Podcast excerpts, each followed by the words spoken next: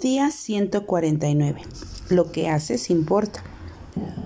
Bueno es no comer carne, ni beber vino, ni nada en que tu hermano tropiece o se ofenda o se debilite. Romanos 14, 21.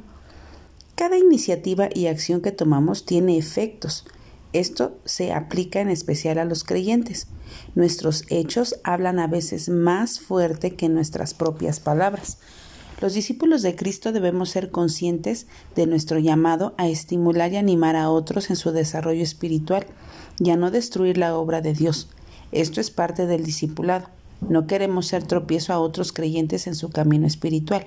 Más bien, deseamos que nuestra conducta los anime a seguir al Maestro. Debemos cuidarnos de las malas actitudes, palabras deshonestas, hirientes o inmundas.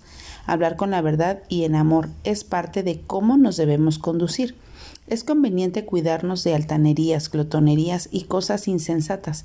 El Espíritu Santo es nuestro guía y nos advierte de lo malo y prueba nuestros corazones. Cuando somos tropiezo para otros creyentes, ponemos obstáculos en su crecimiento, los incitamos a caer, detenemos o impedimos su búsqueda de Dios. Esto es cosa seria y somos responsables de ello.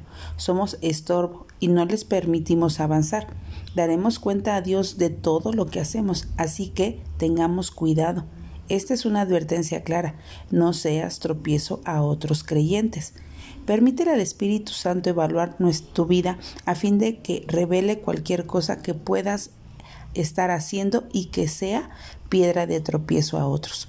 Dejemos que el Espíritu Santo nos guíe y nos convenza de cualquier cosa que no le agrade a Dios. Entreguémoselos a Él. Desprendámonos de aquello que nos inquiete y nos entorpezca. Depositemos nuestra carga sobre Él. No seamos piedra de tropiezo. Por el contrario, busquemos ser de bendición en vez de ser obstáculo en el crecimiento espiritual de los que nos rodean.